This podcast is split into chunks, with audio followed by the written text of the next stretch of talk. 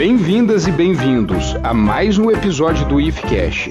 Aqui a ciência é vista como uma vela no escuro. Eu sou o professor Bruno Jardim e o nosso episódio de hoje foi gravado durante o evento Consciência, organizado pelo Instituto Federal Fluminense. Eu e o professor Franz Borges, do campus Campo Centro do Instituto Federal Fluminense, falamos sobre ciências e pseudociências, mas qualquer evento que tenha eu conversando com o Franz não fica muito pequeno, só para vocês terem uma ideia. Neste dia nós tínhamos uma hora para falar, acabamos falando o dobro, falamos por duas horas. Por isso nós vamos dividir esse conteúdo em dois episódios. Neste episódio nós vamos falar de o que é ciência, o que não é ciência e o que é uma pseudociência. E mais, falaremos de duas pseudociências. A primeira é o criacionismo científico, também conhecido como design inteligente, e a segunda pseudociência é a homeopatia. Então, pessoal, aproveitem o episódio. Um abraço.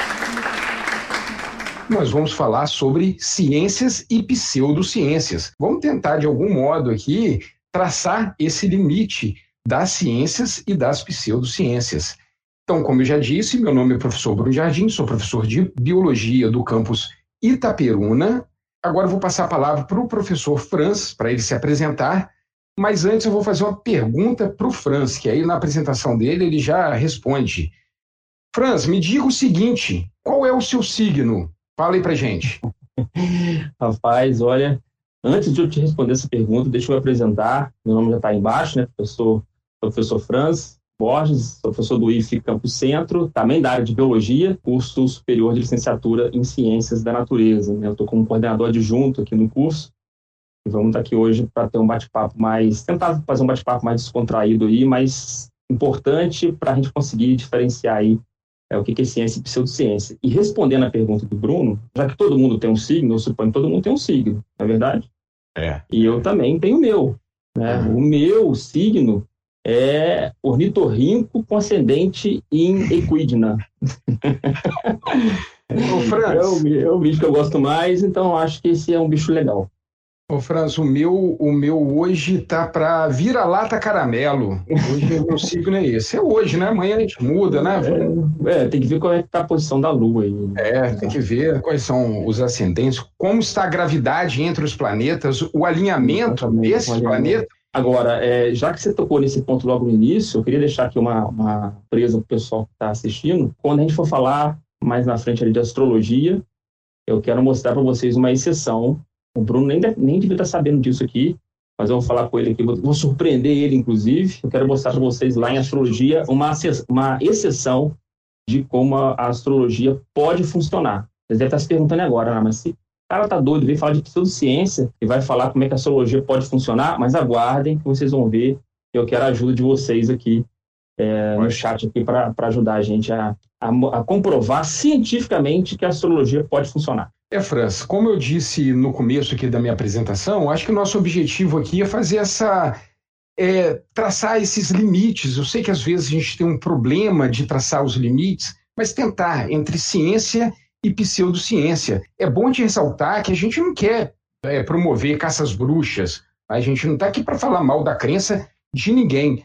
O nossa preocupação mais é quando conhecimentos não científicos elas se apresentam transvestidas de ciência. Aí que está o perigo. Quando a gente fala em conhecimento, existem vários tipos de conhecimento, além da ciência que nós vamos falar aqui.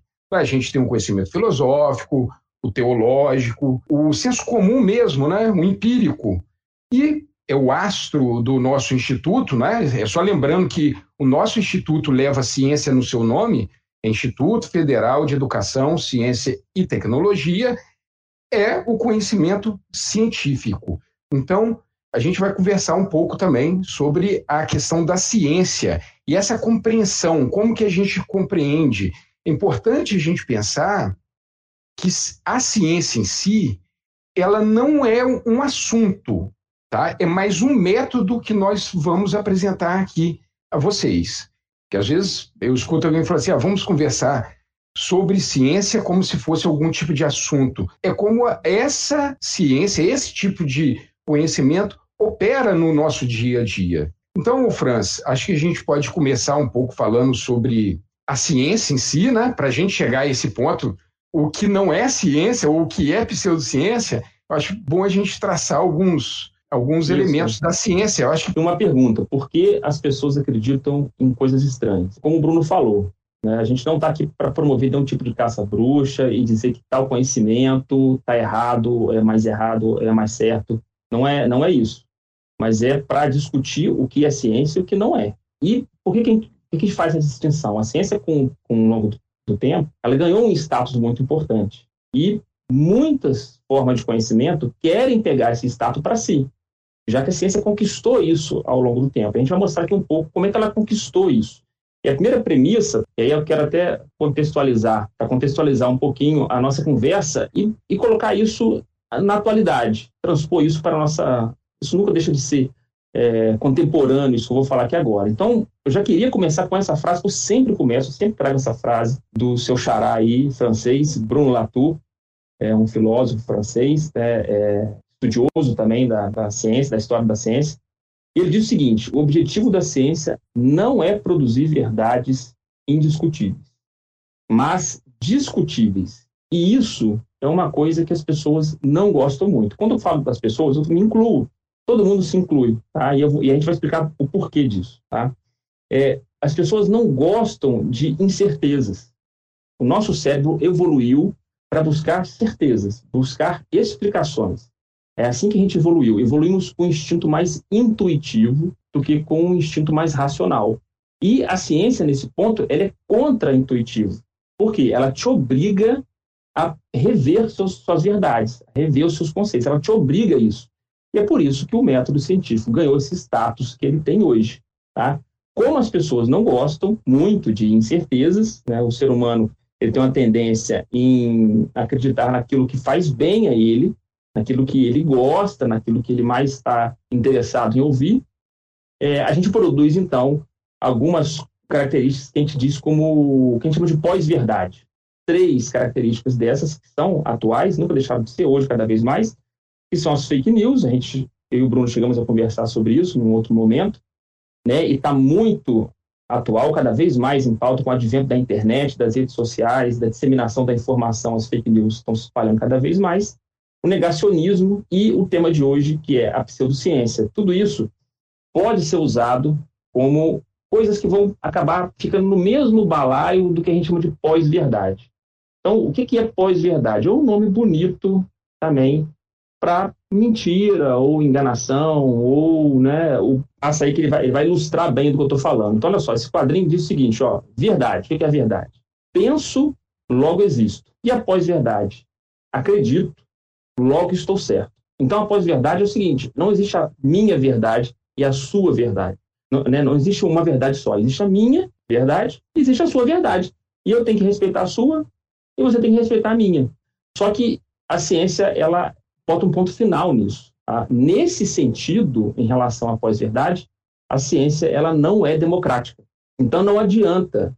Ah, não, olha só, eu acredito que a Terra é plana de tanto que eu acredito, ela vai ficar plana. Não vai ficar plana. É. A ciência não é democrática nesse sentido, entendeu? Então, é, existe a verdade, tudo bem, e existe no que você acredita, mas o que você acredita não necessariamente é verdade. E hoje a gente conhece isso como pós-verdade, e ela está refletida nas fake news, nas pseudociências e no negacionismo.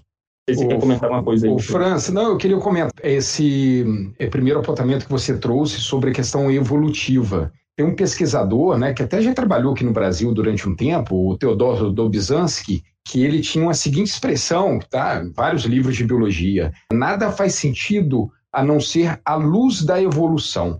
A disciplina, né, o, o conhecimento de evolução é muito importante para várias ocasiões, até mesmo para a gente identificar essa nossa aptidão por acreditar em coisas estranhas, não é isso? Se a gente for pensar, a nossa espécie é uma espécie nova no mundo muito antigo. Né? Nós temos de espécie que 300 mil anos, talvez menos ou mais um pouco, é difícil a gente traçar agora aqui, mas somente 10 mil anos que a gente vive em uma comunidade, em uma cidade. Antes nós tínhamos uma função na natureza de caçador-coletor. Então a gente tinha esse, essa conexão com as coisas da natureza muito mais próximas. Então, reconhecer padrões era essencial, essencial para nossa sobrevivência.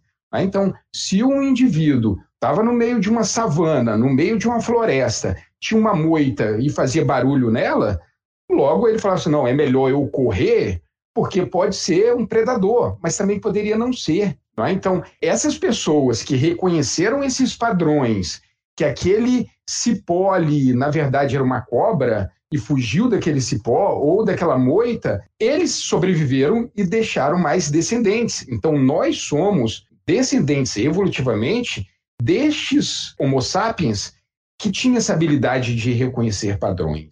E isso a gente faz muito até hoje, reconhecer padrões. O problema é o seguinte: nós também herdamos alguns falsos, por exemplo, que aí já tem uma, um, um pouco a ver com os nossos vieses. Toda vez que eu danço, chove. Logo, dançar faz chover. Né? Então, esses falsos positivos, eles também vieram junto com o nosso reconhecimento de padrão. Isso aí não é demérito, isso é uma questão evolutiva. Nós estamos propensos a isso, a nossa vida está propensa a isso. É esse ponto que eu queria comentar, e eu gostei muito da analogia que você fez aí, o documentário que você fez, sobre que a ciência não é democrática. Né? Não adianta ter vários blogs, páginas, Facebook falando que a Terra é plana, que um dia a gente vai acordar, olha para a Terra, ela está plana. E realmente não, não, não, ela não é democrática. eu, eu, até queria aproveitar que você fez comentário da questão da nossa evolução, de como é que a gente evoluiu para acreditar em padrões, para trazer até um aspecto que a gente vai tratar lá no final, mas assim, a gente vai mostrar lá no final quais são problemas de se acreditar em pseudociência, como você reconhecer e tudo mais, e por, o porquê da gente, conhecer, é, da gente acreditar nessas coisas. Mas eu já queria trazer aqui já para complementar essa fala que você falou aí sobre essa questão da gente reconhecer padrões. Né? A gente deixou alguns livros aqui na descrição. Um deles é do Michael Sherman, né, que até é, deu a nossa, inspirou a gente para o título dessa dessa conversa aqui, que é porque acreditamos em coisas, porque as pessoas acreditam em coisas estranhas. E também deixamos alguns artigos. E um desses artigos, que é do Gervais, se eu não me engano, ele trata dessa diferença do pensamento analítico para o pensamento intuitivo. E, como o Bruno falou aí agora, foi esse pensamento evolutivo, é, intuitivo, ao qual a gente evoluiu aprendendo. Como você falou aí, né? Eu tô lá na selva, né? É, tô na mata, tô vivendo lá. Eu tenho que comer pensar que eu não vou ser morto no dia seguinte, né? que eu não vou morrer naquele momento. Eu tenho que estar é, tá atento a tudo. Então, a sua intuição te guia mais. E esse artigo do Gervais, ele compara o pensamento analítico e intuitivo. Né? Inclusive, ele demonstra que o pensamento, é, ele, ele, compara aí com o entendimento da teoria da evolução, por exemplo, da própria teoria da evolução. Ele compara com esse entendimento.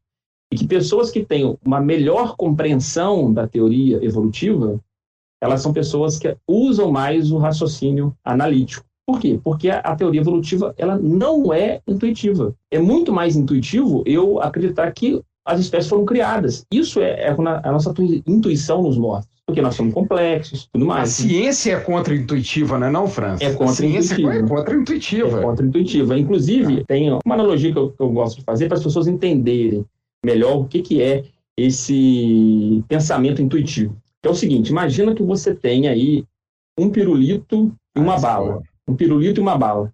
Que juntos custam um real e dez centavos. Então você tem um pirulito e a bala e eles juntos custam um real e dez centavos. Se o pirulito é um real a mais que a bala, ele custa um real mais caro que a bala, quanto custa a bala? Então você pensa aí e a maioria de vocês aí rapidamente vai responder 10 centavos. Ué, se o pirulito custa um real a mais que a bala, e ambos é. custam juntos um real e dez, logo a bala custa 10 centavos. Mas esse é um pensamento intuitivo. Mas matematicamente ele está errado, porque quando você para para fazer o pensamento analítico, você vai parar para pensar que o pirulito deve custar um real e cinco e a bala cinco centavos. E aí somando um com o outro dá um e dez. Mas você consegue fazer isso de maneira mais demorada, mais lenta, não sei claro, né? O pessoal está acostumado com matemática vai fazer isso de maneira mais automática. Mas quem não está, vai ter que parar para analisar e descobrir que a sua intuição te enganou. Eu não quero dizer aqui que o pensamento intuitivo seja ruim, muito pelo contrário, a gente evoluiu e sobrevivemos assim. Só que Salvou a, a gente muitas vezes, né, França? Salvo... Exatamente. Só que agora, nos tempos modernos, nessa era que a gente vive de informação, de urbanidade e tudo mais, o pensamento analítico ele se faz mais presente e a ciência depende dele. Muito bem. Então, eu trago aqui alguns dados, isso aqui eu vou passar rápido. É, pode passar, Bruno, esse aí. Esses são os dados que eu trago em relação ao número de notícias falsas e como é que a nossa população está em relação a isso. Então, eu sempre trago esse artigo aqui do MIT, né, que trata do espalhamento das notícias falsas e pós-verdades. Então, eu botei aqui um resumo, obviamente, do artigo todo. Esse artigo não está no link, eu esqueci de botar ele aí. Mas ele está aqui. Ó, notícias falsas são 70% mais compartilhadas do que as notícias verdadeiras. E aqui eu estou botando como notícia falsa tudo, inclusive próprias, próprias pseudociências, quando você tenta passar ela como algo que de fato funciona, tá? É, então, esse é um, é um dado preocupante, mas a gente discutiu lá no, no, no, outro vídeo por que, que isso acontece. Um pouco a gente vai falar aqui também.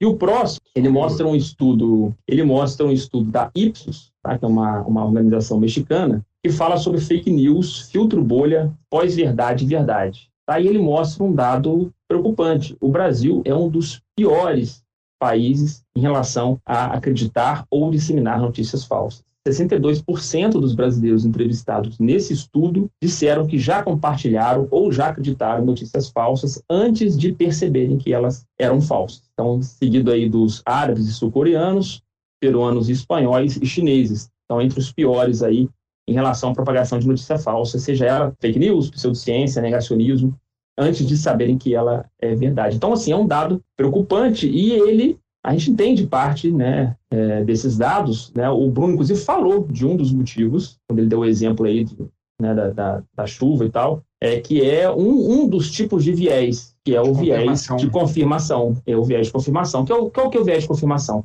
É mais ou menos esse exemplo que o Bruno deu. Ah, não, eu vou usar aqui é, essa camisa preta, porque com essa camisa preta o Fluminense ganha todos os jogos. E aí eu vou esquecer todos os jogos que o Fluminense já perdeu eu com essa camisa preta, vou esquecer todos os jogos que o Fluminense ganhou, eu sem a camisa preta, e vou querer só confirmar que o Fluminense ganha quando eu estou com a camisa preta. Esse é um viés chamado de viés de confirmação. E um segundo ponto, só para a gente fechar essa parte aqui, é a questão da dissonância cognitiva. Isso também faz com que muitas pessoas compartilhem notícias falsas. O que é a dissonância cognitiva? É quando você tem, por exemplo, uma realidade uma verdade que confronta um posicionamento seu que você vem mantendo há muito tempo. Então, o que você tem que fazer no momento desse? Abandonar a sua crença. Mas o que a gente faz? Não. A gente ignora essa realidade e tenta reforçar cada vez mais a nossa crença, procurando argumentos que se encaixam nela. Então, isso a gente chama de dissonância cognitiva. Você é apresentado a realidade, mas você ignora, por diversos fatores, que a gente até comentou aquele, naquele dia aqui, do porquê que as pessoas propagam tantas fake news e notícias falsas assim. Muitas das vezes é porque ela gostou da notícia, achou diferente, e outras é porque ela quer reforçar um ponto de vista que ela tem. E aí a ciência tem um papel fundamental no entendimento desses tipos de viés, um papel fundamental em mostrar como a contra-intuição pode ajudar a gente a evitar esse tipo de coisa. Por isso que a gente vai falar agora um pouco mais do método agora.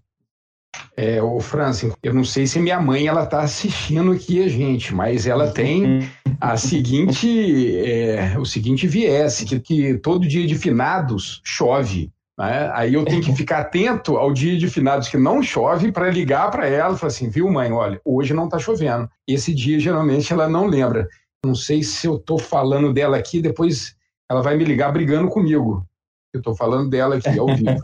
aqui agora a gente vai falar como que a ciência ela trabalha, né? Qual que é o método envolvendo, como eu já disse que ciência não é um assunto, mas sim um método, e a gente vai falar um pouco desse método, né, Francis? Como que nós construímos esse método? Isso, isso na verdade é um resumo, né, do que é ciência, é um resumo do processo, como o Bruno falou lá no início. A ciência não é uma entidade, não é uma igreja, não é uma religião, não é nada, não, nada disso. O cientista é um ser humano, ele é falho, ele erra, ele tem o seu viés. Um cientista pode ser eu, Bruno, qualquer um, que dizer que não tem um viés ou que não acredita em alguma coisa de algum tipo, está mentindo.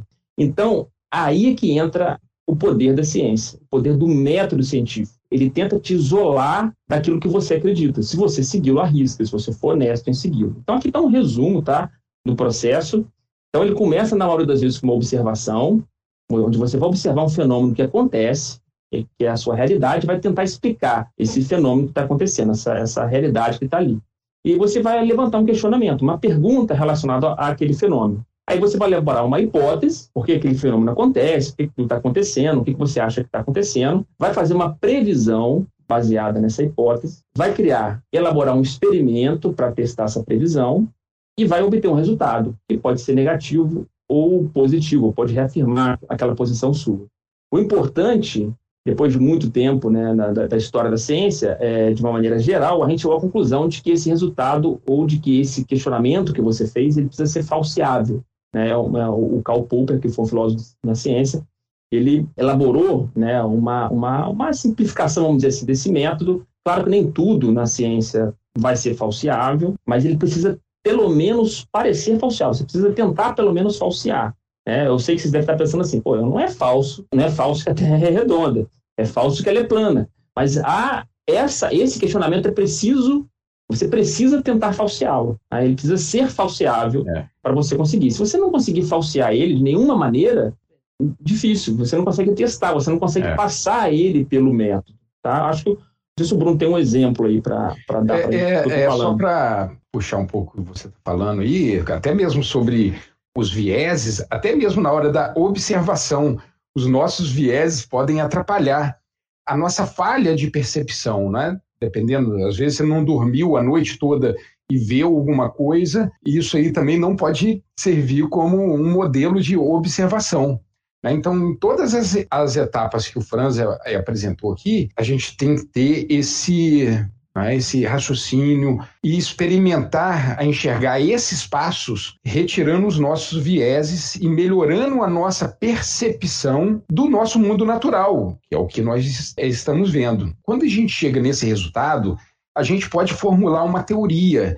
Só que essa teoria, ela está sempre aberta a novas evidências para talvez ela ser descartada. Quando ela é descartada, o que, que a gente tem que fazer? Voltar lá na hipótese, reformular essa hipótese, ou talvez até abandonar, tá, França? Abandonar essa hipótese e propor outra hipótese, fazer novos experimentos. Então, a ciência ela funciona assim para sempre. O Franz estava falando a questão lá da Terra, né, do formato, você pode criar um experimento. Eu, eu mando um pulsão de gente para uma nave que fica em órbita da Terra, conhecido como Estação Espacial Internacional, e eles vão ver, vão tirar foto, vão medir a Terra e vão mandar esses dados aqui para gente. É um tipo de experimento. Então, só para vocês, eu vou, eu vou citar é outro exemplo de como é, essas teorias elas sempre têm os seus pontos de falseabilidade, né? de ter como falsear. Vocês já ouviram falar na teoria da relatividade geral de 1916, proposta por Albert Einstein.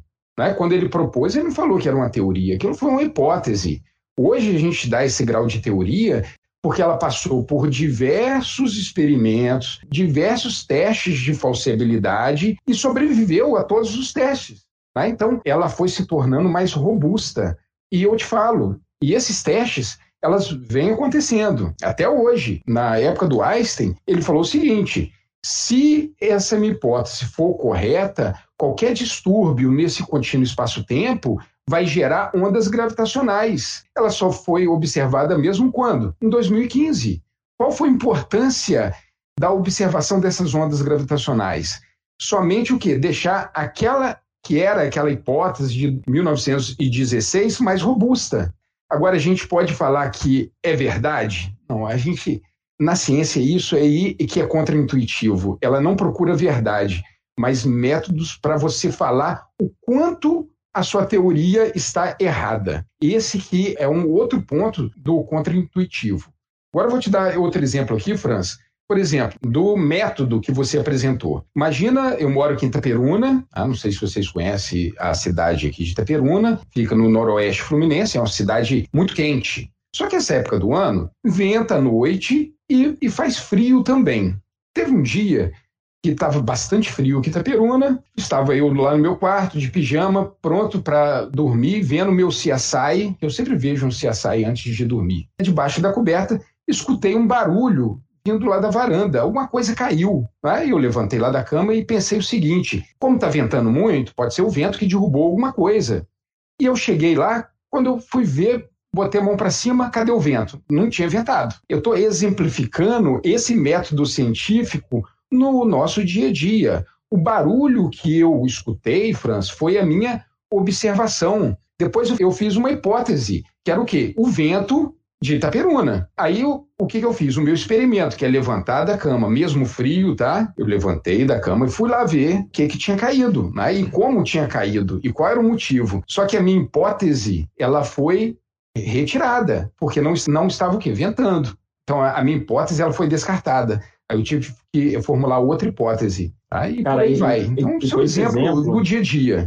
Pois é, e com esse exemplo que você, você deu aí, eu queria é, trazer uma coisa que é muito importante. Nem todo mundo precisa pensar como um cientista para ser cientista, tá? Todo cientista deve pensar como um cientista. Mas as pessoas que não são, elas também devem pensar, elas podem pensar como cientistas e não precisam ser cientistas para isso, tá? Então você deu um ótimo exemplo aí do, do, do cotidiano aí, um exemplo casual, em que a pessoa não precisa nem ser cientista, mas ela pode pensar como um cientista, tá? E, e isso aí é, é uma coisa que a gente tem que treinar, exercitar, e isso vai né, evitar que a gente caia em algumas armadilhas quando a gente pensa dessa forma. Isso que a gente chama de pensamento cético, quero também fazer uma distinção aqui rápida. Ceticismo não é ateísmo, as pessoas às vezes confundem as coisas. Não é isso. O ceticismo é, uma, é, um, é um método também de você analisar, de você criticar as coisas, de você primeiro ter as evidências para depois acreditar. E não acreditar primeiro para depois ter as evidências. Também é uma, um método contra-intuitivo e também é contra a nossa evolução, entendeu? Mas é bom deixar isso claro que todo mundo pode ser religioso quanto quiser e cético, não tem nada a ver. É é, necessariamente uma coisa com a outra. O Franz, então agora acho que a gente já pode passar para a pseudociência, para a gente poder diferenciar. Então a ciência vocês é. viram aí, pessoal, né? Como é que é um resumo do método. Eu acredito que a maioria de vocês que estejam assistindo saibam já um pouco do resumo desse método. É, a gente falou aí das questões falseáveis e não falseáveis. Mecanismos não falseáveis são mais atrativos tá, do que mecanismos falseáveis. Então, isso aqui eu já estou dando um gancho para a gente falar de pseudociência. Por quê? Porque o que você não pode falsear é mais atrativo. Por quê? Porque a gente procura mais certezas e menos incertezas. Então, isso acaba atraindo a gente. E é isso aí, é aí que entra a pseudociência. Então, você a definição aí do assim. que é pseudociência. Então, uma definição que você encontra aí, se você jogar ela no Google, em qualquer outro dicionário, você vai ver o conjunto de crenças ou afirmações sobre o mundo ou a realidade que se considera equivocadamente como tendo base ou estatuto científico, ou conjunto de teorias, métodos e afirmações com aparência científica, mas que partem de premissas falsas ou que não usam métodos métodos rigorosos de pesquisa. Então, o que um, conhecimento precisa para ser pseudociência? Precisa que ele diga que é ciência e não é. Tá? Então, a gente tem aqui, por exemplo, conhecimentos, vários campos de conhecimento, né? a gente falou isso aqui no início, que são formas de conhecimento válidas, como a filosofia, por exemplo. A filosofia é ciência? Não. Ela é pseudociência? Também não. Por quê? Porque ela não se proclama como ciência. A filosofia é a filosofia. A mesma coisa com a matemática. A matemática é uma ciência? Não. Ela é uma pseudociência? Também não. Mas ela também não se autoproclama é, como ciência. Então, por isso que ela não é. Né? Então, e são formas de conhecimento. A matemática é uma linguagem usada né, nas ciências naturais, principalmente na física, é, na química e um pouco menos na biologia, mas também na biologia, uma linguagem. Ah, mas usa, mas usa também. Quem for usa fazer muito. biologia e está escutando a gente aí, não cai nessa que não usa não. É, usa muito. Eu usa fiz muito. cálculo 1 e cálculo 2, o Franz também, né? Eu também, biofísica, é. Biofísica. Genética tem muita Genética, matemática, tem muita dúvida. estatística, matemática. É, então, pseudociência, pessoal, precisa de, de, ser um conhecimento que se diz ciência, mas na verdade ele não obedece o método, ele não segue o método é, também não significa necessariamente que esse conhecimento pseudocientífico estará errado. A gente vai ver que, na maioria das vezes, ele está, mas não necessariamente ele pode estar tá, errado. Ele só não pode ser considerado ciência. Ele quer surfar na onda aí da credibilidade que a ciência, como você falou no começo, né, que a ciência vem conquistando durante os anos.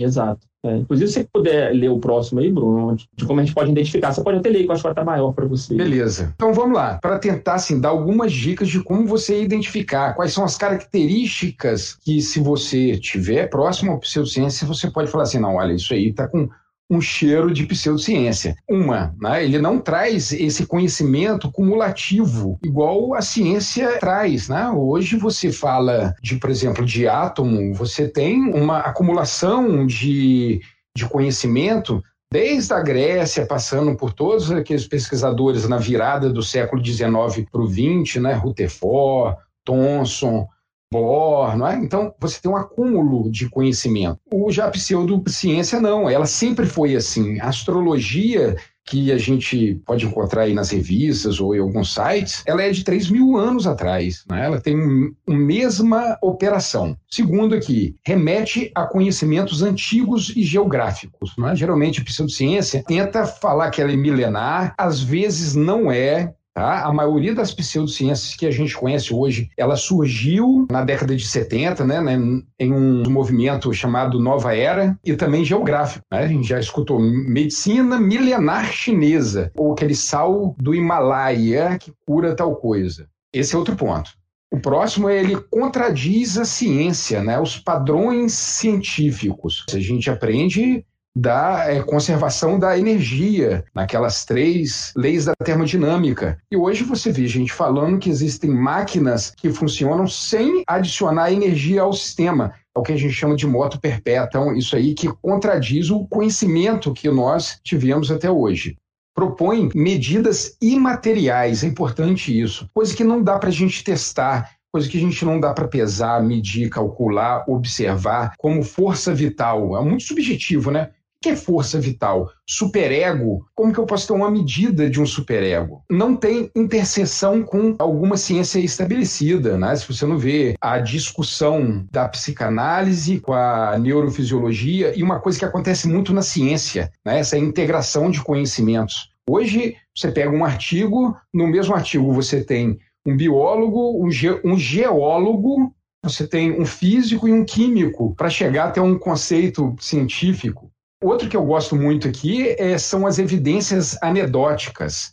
É aquela pessoa que fala assim: não, isso funciona, porque a vizinha da minha prima se curou usando a homeopatia, sabe assim? É uma coisa assim, muito pessoal, sabe? Ah, não, porque eu, isso aí se chama evidência anedótica. É uma evidência que é só para você mesmo, ou para alguém que você conhece. Frequentemente associa o seu nome com uma ciência já muito estabelecida como terapia quântica. A gente vê demais coach quântico. Depois, Francis, se você quiser comentar sobre é, o gótico quântico, a, o, o, vampirismo vampiro, quântico, vampiro, o vampiro quântico. quântico. Então, a terapia quântica, ela tenta associar o nosso conhecimento, que ainda é muito pouco, sobre esse mundo do muito pequeno, que é a mecânica quântica, a algum tipo de terapia. E usa também mecanismos chamados de cherry picking, que é o quê? Você escolher alguns dados, reportagens, para ajustar a sua hipótese. Ele não tem, ele não pega todas as evidências, aqueles pontinhos de evidências que vai ajustar a sua hipótese anterior.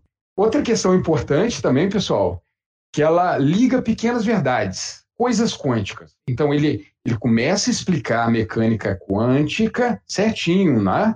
falando como que esse essas subpartículas elas vão se interagir dentro de o núcleo de um átomo. Só que no final ele pega isso tudo e te entrega uma pseudociência. Né? Então ele, ele vai juntando pequenas verdades. Além também de não publicar os seus resultados para as revistas, né? Os congressos são geralmente só para membros. Então você não tem assim o escrutínio público, as pessoas não vão ler esses resultados. E por último aqui, o Franz, além de usar outras falácias, como um, um argumento da ignorância, né? ah, então, é, isso a gente não sabe. Eu sei que não é a mesma coisa, França, você pode até me corrigir, mas também essa questão da, do Deus das lacunas, Sabe assim, se eu não sei, provavelmente é alguma coisa sobrenatural. Quando a gente tem uma lacuna, a gente põe alguma coisa no meio para encaixar as coisas. Como você disse mesmo, eu também já falei aqui, a gente não é preparado para a gente ter essas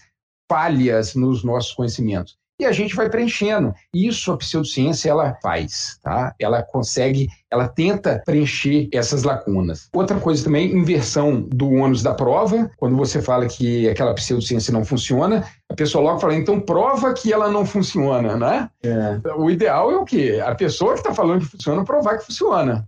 É, né? E outras pseudociências aí. Tá? Essa, então, essa, é inversão, essa inversão do ônus da prova, uhum. eu sempre dou o seguinte exemplo. Olha, eu chego para você e falo assim, Bruno, eu descobri que existe um bule de chá voador ao redor da Lua. Aí você fala assim, não, não é possível, claro que não existe. Eu falo assim, claro que existe, Bruno. Você fala assim, não, não existe não. Aí eu viro para você e falo assim, Bruno, prova que não existe esse bule de chá. Ah, mas fui eu que falei você que ele existe. Fui eu que cheguei para você e falei, Bruno, ele existe. É, então sou eu que tenho que provar que ele existe, não é você que, né, que tem que é. provar que ele não existe, né? Então é isso que a gente chama de inversão do ônus da prova e acontece muito, né? Essa questão do apelo à ignorância ou apelo às lacunas, isso, isso é muito comum. Eu passo muito por isso né, em evolução, eu dou aula de diversidade de seres vivos, falo muito de evolução e um dos registros fósseis mais bem documentados é da origem dos cetáceos das baleias e golfinhos. E a gente sabe que a origem dos cetáceos é uma origem terrestre, é um mamífero terrestre, ele vem se modificando com o tempo. É um dos registros fósseis mais bem documentados. Então, quando eu, sempre quando eu posso, às vezes nem toda aula eu posso fazer isso, mas quando eu posso eu mostro um pouco dessa, dessa imagem, dessa, dessa figura, mostrando todos os fósseis intermediários até chegar nos cetáceos atuais. Mas aí qual é a pergunta que, que sobra? Não, mas para o ser humano a gente não tem fóssil suficiente. Logo, o ser humano não evoluiu, ele não, nasceu é. pronto, entendeu? Então, é. é. esse é o argumento das lacunas, ou apelo à ignorância que você falou aí, né? a gente não sabe, então deve ser alguma coisa.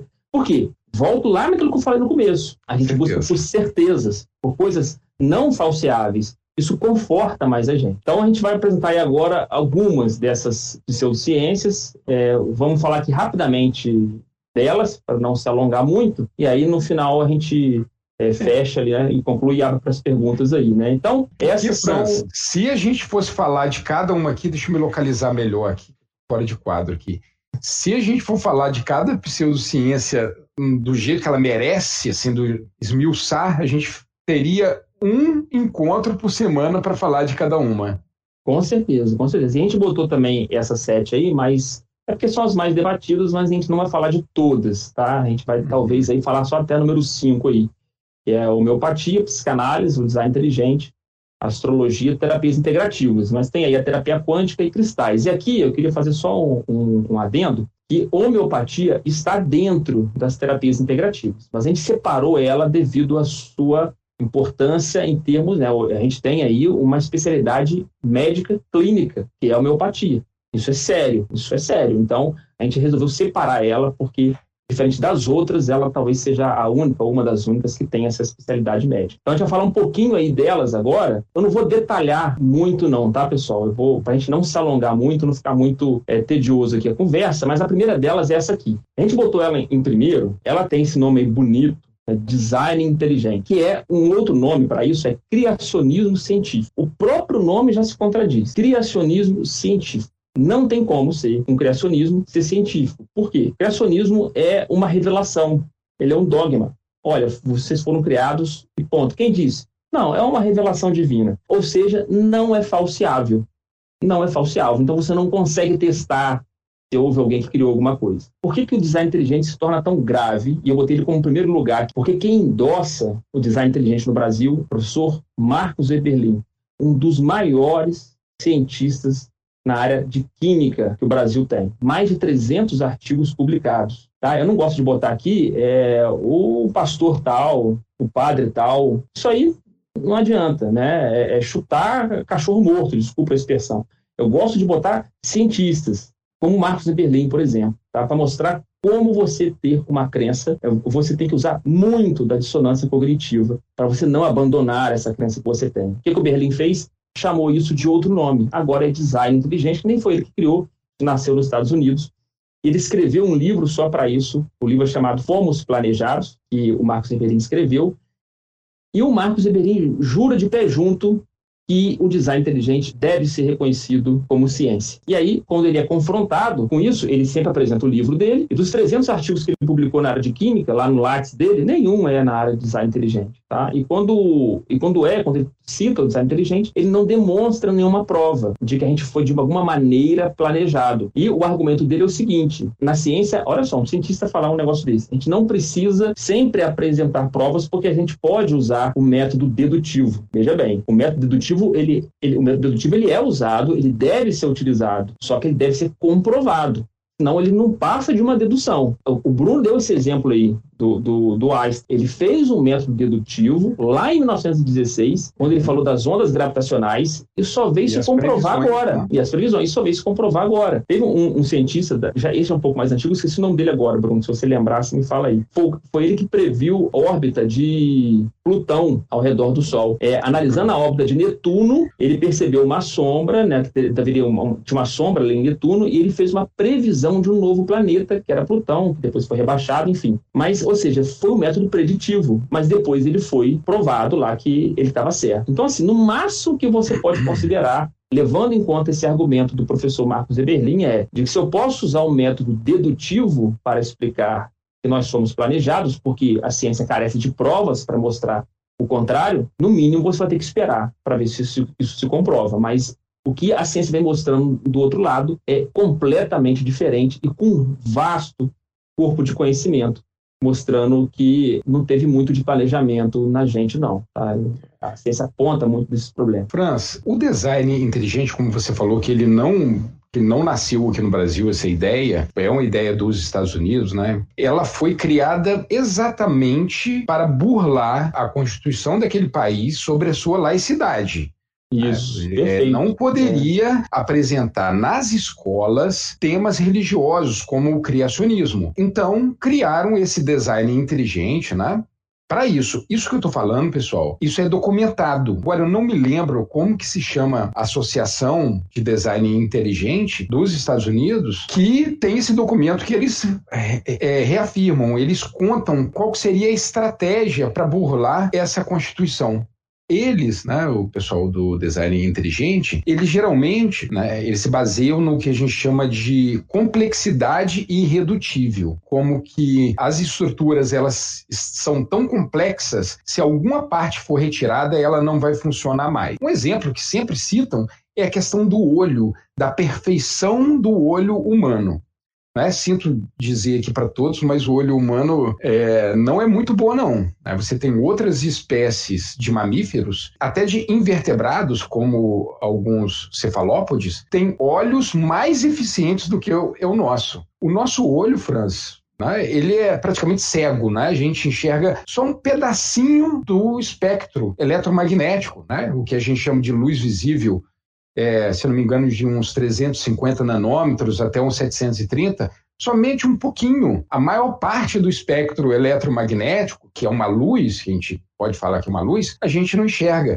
Fora os problemas que o nosso olho tem. Miopia, astigmatismo, hipermetropia, cataratas. Então, essa questão de falar que o nosso olho, ele é perfeito demais para ser construído muito entre aspas, tá? Para ser evoluído pela seleção natural, ela não vale a pena. Falar mais uma coisa? Não, sobre... eu acho que pode passar para o próximo, até para a gente não. Que é qual o próximo? Estender muito aí.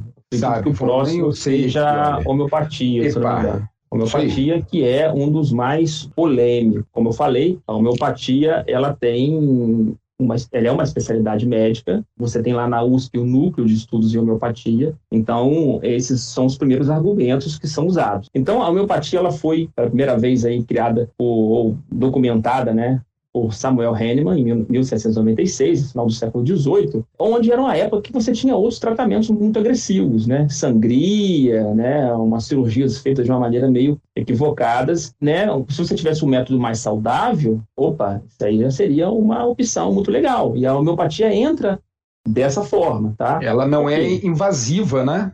Exatamente, ela não é invasiva, você vai tomar ali um remedinho e tal, e vai se curar praticamente da mesma forma, né? Então, assim, o que, que o Hahnemann se baseou? Qual é o princípio da homeopatia? Semelhante cura semelhante. Tá? Então, se você tem um sintoma, você vai curar esses sintomas uma, alguma coisa que lhe cause os sintomas. Então, por exemplo, se você está lá com sintoma de resfriado, coriza, o olho lacrimejando, você usa cebola. É a cebola... É vai. Cebola, quando você corta, você chora, né? Então, então, vocês devem estar pensando assim: olha, é, teve há pouco tempo aí atrás um, uns remédios homeopáticos para coronavírus. Então você vai perguntar assim: poxa, se semelhante cura semelhante, então, baseado na homeopatia, eu deveria tomar alguma coisa com o coronavírus? É, é esse, é esse que é o método homeopático. Só que, óbvio, não é uma concentração que vai te causar uma doença. E aí que vem o outro segredo outro problema, da homeopatia. Né? O outro e problema. Outro, pro... é, outro problema. É, outro problema, que é o quê? A diluição.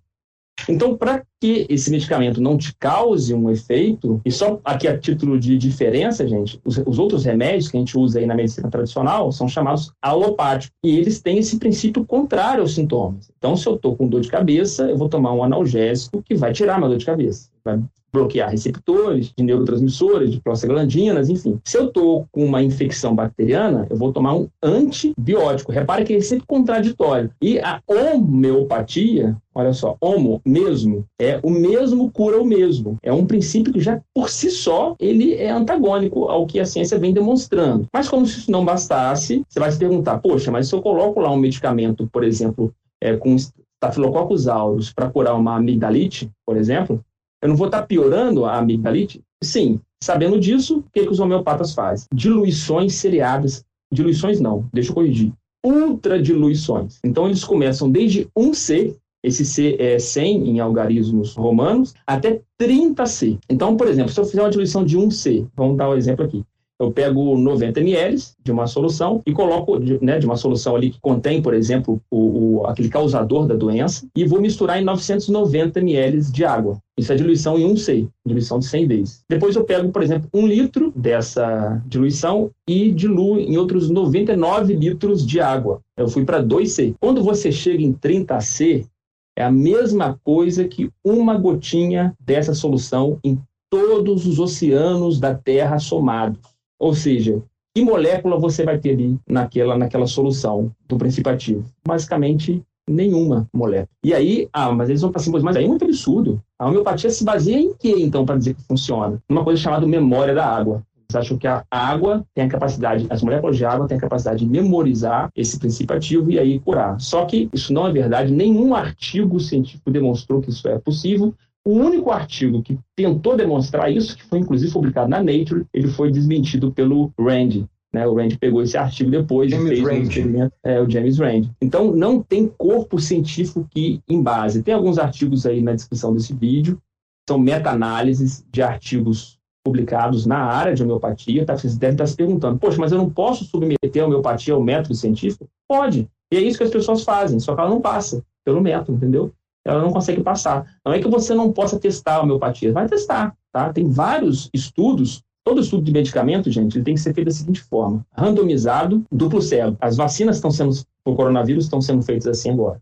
Ah, os ensaios com cloroquina, hidroxicloroquina também estavam sendo feitos assim. São ensaios randomizados, ou seja, aleatório e duplo cego. O que é isso? Nem a pessoa que está tomando, nem o pesquisador pode saber o que, que ele está dando. Só vai ter uma só pessoa, que tem que ser fora do estudo, que vai saber o que, que cada uma está tomando. Então, por isso que é duplo cego. Isso para quê? Para você tirar o viés do pesquisador e tirar o viés da pessoa que está tomando. Por quê? Os artigos científicos mostram, em relação à homeopatia, que o maior efeito dela está em você mesmo. Está em você acreditar que foi curado. Eu posso fazer aqui ó, uma, uma análise rápida com vocês aqui. Ó. O que, que vocês acham aí, na cabeça de vocês, que, que vai curar melhor? Um comprimido de 10 centavos ou um comprimido de 20 reais? Esse estudo já foi feito, foi publicado, e as pessoas se curavam mais quando tomavam um comprimido de 20 reais. Elas sabiam que o comprimido era mais caro, obviamente. Então, esse efeito, é um efeito que a gente chama de efeito placebo, é um efeito que você coloca por autossugestão, e isso a ciência já comprovou que funciona. Então, todo estudo de medicamento, seja ele homeopático ou alopático, de vacina ou não, ele tem que ser um estudo randomizado duplo cego para tirar o efeito placebo, que ele vai existir sempre ou quase sempre. Então, o que os artigos científicos mostram hoje em relação à homeopatia é que ela não passa de um efeito placebo de autossugestão. O Franz, você chegou a botar lá na descrição aquele artigo da Lancet, aquele que mostra assim a que os benefícios né, da homeopatia não são maiores do que o efeito placebo? Botei, botei sim. Ah, tá Esse bom. artigo da Lancet é uma meta-análise. Ele, Tinha né, separado aqui.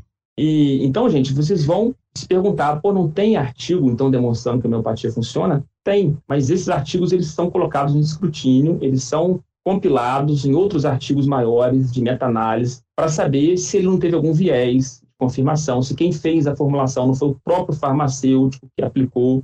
Então, o médico homeopata não sabia, o paciente não sabia, mas o farmacêutico que fez o medicamento sabia. Então, ele tem o viés dele ali também. É o que acontece com o argumento de, ah, não, mano, mas eu, eu tratei meu cachorro com um remédio homeopático e ele se curou, ou meu filho, e eles não têm essa capacidade de se autossugestionar. Auto né? Eles não têm, de fato, um, cachorro não tem e nenhuma criança vai ter. Mas você que está cuidando deles vai ter esse viés, tá? Então a gente chama isso de viés do observador. Você está cuidando do cachorro, está cuidando do seu filho e você vai relatar só aqueles sintomas que você acha que te agradam. Né? Ah, não, acho que ele curou, está curado, não estou vendo mais nenhum sintoma nele. Como a criança, o cachorro não sabe te dizer, o sintoma que está tendo, você vai acreditar que ele está curado. Então, a homeopatia é uma das principais, maiores pseudociências da história da humanidade. O Franz, tem uma reunião anual de um grupo que se chama 10 a 23. Né? Esse nome desse grupo ele foi dado pelo número de Avogadro, tem a potência 10 a 23. Uhum. Né? Então eles fazem o seguinte, eles se juntam compram vários frascos de homeopatia e tentam um suicídio coletivo, tomando todos os frascos ao mesmo tempo, só para demonstrar que aquilo ali não tem nenhuma funcionalidade, eles não sentem nada após de tomar. E eu vejo muito sim, a indústria de medicamentos homeopáticos, eles gastam mais dinheiro em publicidade mesmo do que em desenvolvimento né, de, de, de pesquisa, até mesmo pelo que eles falam. Isso é importante que eu estou falando, Franz, porque eu vejo muita gente falando assim. As pessoas reclamam, falam que homeopatia é uma pseudociência por conta da indústria farmacêutica, que ganha bilhões e bilhões de dólares pelo mundo vendendo as suas alopatias. Só que a indústria homeopática é gigantesca, movimenta bilhões e bilhões e bilhões de dólares no mundo todo. É. Esse, esse lobby sempre vai existir. É, esse é, é um argumento assim que não faz nenhum sentido. É. Esse lobby sempre vai existir, tanto de uma empresa como de outra, tanto da alopática como da homeopática, esse lobby sempre vai existir. Todo mundo não quer perder o seu ganha-pão, né? Vamos, vamos combinar. E aí é que a ciência entra com um mecanismo importante para você conseguir diferenciar e saber aonde você está colocando o seu chapéu. Né? Eu estava lendo aqui no chat agora, a Mônica botou aqui, é, não mexam com homeopatia. botou aqui. É, é um tema delicado. Agora, vocês é. não imaginam o, o quão delicado é esse próximo, essa próxima. Para mim é outra bastante polêmica, tá? É, as pessoas têm as suas pseudociências de estimação, né? De estimação, tem é pessoas verdade. que é astrologia, tem muitas que são psicanálise, né, França? É não, pois é, essa aí é bastante polêmica, né? Só para não sei se o Bruno chegou a concluir, eu estava escrevendo aqui no chat, e nenhuma tentativa de suicídio coletivo com homeopatia deu certo, tá, gente? Ah, é. O Bruno chegou a comentar. Nenhuma delas deram certo. Então, você tentar se matar com um remédio homeopático, dependendo da quantidade e do material que tiver ali sendo usado para solubilizar, pode ser água, pode ser álcool, de repente. Aí você pode ficar bêbado, ou você pode ter aí uma, né, um problema de tanto ingerir água, mas fora isso, nenhuma tentativa de suicídio verdade, verdade. É, deu certo. É isso aí, pessoal. Terminamos agora a primeira parte do episódio sobre ciências e pseudociências. Espero que tenham gostado. Se gostaram, compartilhem o episódio e não deixem de enviar suas dúvidas, sugestões ou eventuais críticas para o e-mail ifcast42@gmail.com. Um abraço até a próxima semana.